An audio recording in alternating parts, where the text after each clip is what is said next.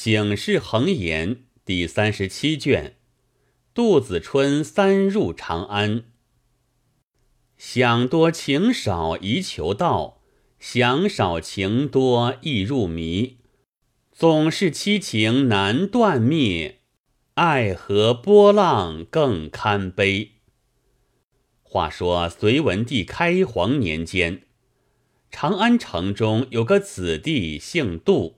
双名子春，浑家韦氏，家住城南，世代在扬州做盐商营运，真有万万贯家资，千千顷田地。那杜子春已借着父祖资业，哪晓得稼穑艰难，且又生性豪侠，要学那石太尉的奢华，孟尝君的气概。宅后造起一座园亭，重价购取名花异卉，巧石奇峰，装成景致。曲房深院中，置买歌儿舞女、艳妾妖姬，居于其内。每日开宴园中，广召宾客。你想那扬州乃是花锦地面，这些浮浪子弟。轻薄少年，却又尽多。有了杜子春那样洒漫财主，再有哪个不来？虽无食客三千，也有帮闲几百。相交了这般无极，肯容你在家受用不成？少不得引诱到外边游荡。杜子春心性又是活的，有何不可？但见轻车怒马，春末游行；走狗擎鹰，秋田叫猎。青楼买笑，缠头哪惜千敏？博菊呼卢，一掷长书十万。画船箫管，自意逍遥；选胜叹旗，任情散淡。风月场中，都总管。烟花寨内大主盟，杜子春将银子认作没根的，如土块一般挥霍。那韦氏又是掐的水出的女儿家，也只晓得穿好吃好，不管闲账。看看家中金银搬完，囤盐卖完，手中干燥，洋人四处借债。扬州城中。哪个不晓得杜子春是个大财主？才说的声，东也压来，西也送至，又落得几十皮位。到得没处借时，便去卖田园或屋宅。那些债主见他产业摇动，都来取所。那时，江中泸州也去了，海边盐场也脱了。只有花园住宅不舍得与人，倒把衣饰器皿变卖。他是用过大钱的，这些少银两，犹如吃碗泡茶，请客就完了。你想，杜子春自幼在金银堆里滚大起来，使滑的手，若一刻没得银用，便过不去。难道用完了这项，却就罢休不成？少不得又把花园住宅出脱。大凡东西多的时节，便觉用之不尽；若到少来，偏觉得一完。卖了房屋，身子还未搬出，银两早又使得干净。那般朋友见他财产已完。又向望处去了，谁个再来屈奉？就是奴仆，见家主弄到嫩般地位，赎身的赎身，逃走的逃走，去的半个不留。姬妾女婢，标致的准了债去，粗蠢的卖来用度，也自各散去气，单单剩的夫妻二人。搬向几间街角屋里居住，渐渐衣服凋敝，米粮欠缺。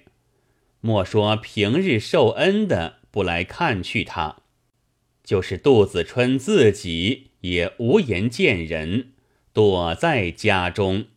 正是床头黄金尽，壮士无颜色。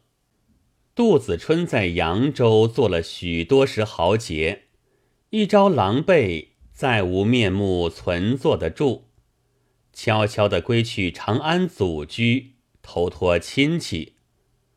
原来杜陵、韦屈二姓，乃是长安巨族，宗之十分繁盛，也有为官做宦的，也有商贾经营的，排家都是至亲至戚，因此子春起着念头。也不指望他资助，若肯借贷，便好度日。岂知亲眷们都知道子春颇添家计，尽皆弄完，是个败子，借贷与他断无还日。为此，只推着没有，并无一个应承，便十二分至期，情不可却，也有周济些的。怎当的子春这个大手段，就是热锅头上撒着一点水，记得甚是。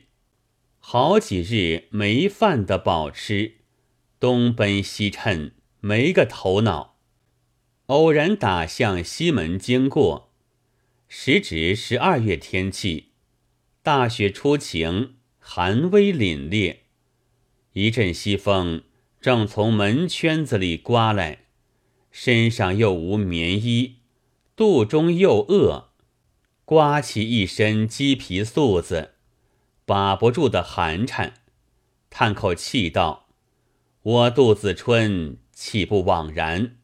平日攀着许多好亲好眷，今日见我沦落，便不理我，怎么受我恩的也做这般模样？要结那亲眷何用？”要施那仁义何用？我杜子春也是一条好汉，难道就没再好的日子？正在那里自言自语，偶有一老者从旁经过，见他叹气，便立住脚问道：“郎君为何这般长叹？”杜子春看那老者生得童颜鹤发。闭眼庞眉，声似铜钟，虚如银线。戴一顶青绢唐巾，披一领茶褐道袍，腰系丝绦，脚穿马履。若非得道仙翁，定是修行长者。杜子春这一肚子气恼，正没发脱处，遇着这老者来问。就从头背诉一遍。那老者道：“俗语有云，世情看冷暖，人面逐高低。你当初有钱是个财主，人自然屈奉你；今日无钱是个穷鬼，便不理你，有何怪哉？虽然如此，天不生无路之人。”地不长无根之草，难道你这般汉子，世间就没个慷慨仁义的人周济你的？只是你目下须得银子几何才够用度？子春道：“只三百两足矣。”老者笑道：“谅你好大手段，这三百两干得甚是。再说多些。”子春道：“三千两。”老者摇手道：“还要增些。”子春道：“若得三万两，我依旧到扬州去做财主了。只是难讨这般好施主。”老者道：“我老人家虽不甚富，却也一生专行好事，便助你三万两。”袖里取出三百个钱，递与子春，聊备一饭之费。明日午时，可到西市波斯馆里会我。郎君勿误。”那老者说罢，竟一直去了。子春心中暗喜道：“我终日求人，一个个不肯周济，知道一定饿死。谁知遇着这老者发个善心，一送便送我三万两，岂不是天上掉下来的造化？如今且将他赠的钱买些酒饭吃了，早些安睡。”明日午时到波斯馆里领他银子去。走向一个酒店中，把三百钱都先递于主人家，放开怀抱吃个醉饱，回至家中去睡。却又想到，我杜子春聪明一世，懵懂片时，我家许多好亲好眷尚不理我。这老者素无半面之识，怎么就肯送我银子？况且三万两，不是当耍的，变作石头也老重一块。量这老者有多大家私，便把三万两送我。若不是见我嗟叹，特来宽慰我的，必是做耍我的，怎么信得他？明日一定是不该去，却又想到，我细看那老者，倒像个至诚的，我又不曾与他求起，他没有银子送我便罢了，说那谎话怎地？难道是舍真财调假谎？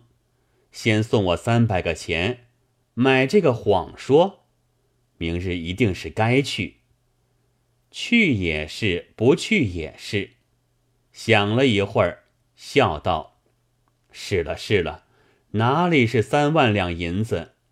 敢只把三万个钱送我，总是三万之数，也不见得。俗谚道得好，积食一口，胜似宝石一斗。便是三万个钱，也值三十多两，够我好几日用度。”岂可不去？子春被这三万银子在肚里打搅，整整一夜不曾得睡，扒到天色将明，不想精神困倦，倒一觉睡去。及至醒来，早已日将中了，忙忙的起来梳洗。他若是个有见识的，昨日所赠之钱。还留下几文，到这早买些点心吃了去也好。只因他是使六的手，洒慢的性儿，没钱便烦恼。及至钱入手时，这三百文又不在他心上了。况听见有三万银子相送，已喜出望外，哪里算计至此？他的肚皮。两日到饿服了，却也不在心上。蔬果完了，临出门又笑道：“我在家也是闲，那波斯馆又不多远，坐我几步气力不着，便走走去何妨？若见那老者，不要说起那银子的事，只说昨夜承赐铜钱，今日特来相谢。”大家心照，岂不美哉？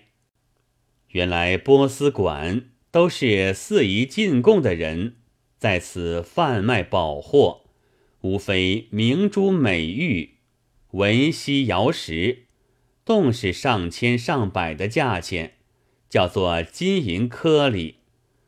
子春一心想着要那老者的银子，又怕他说谎，这两只脚。虽则有气没力的，一步步荡到波斯馆来，一双眼却紧紧望那老者在也不在。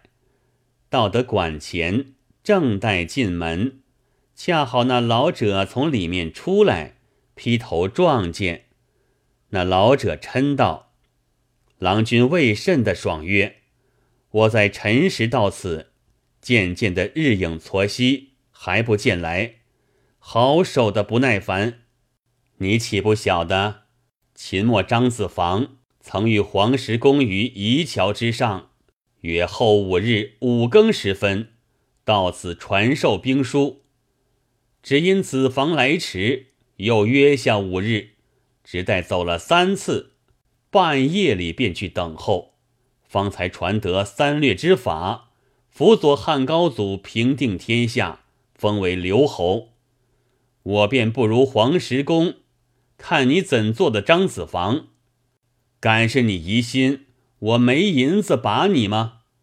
我何苦讨你的疑心？你且回去，我如今没银子了。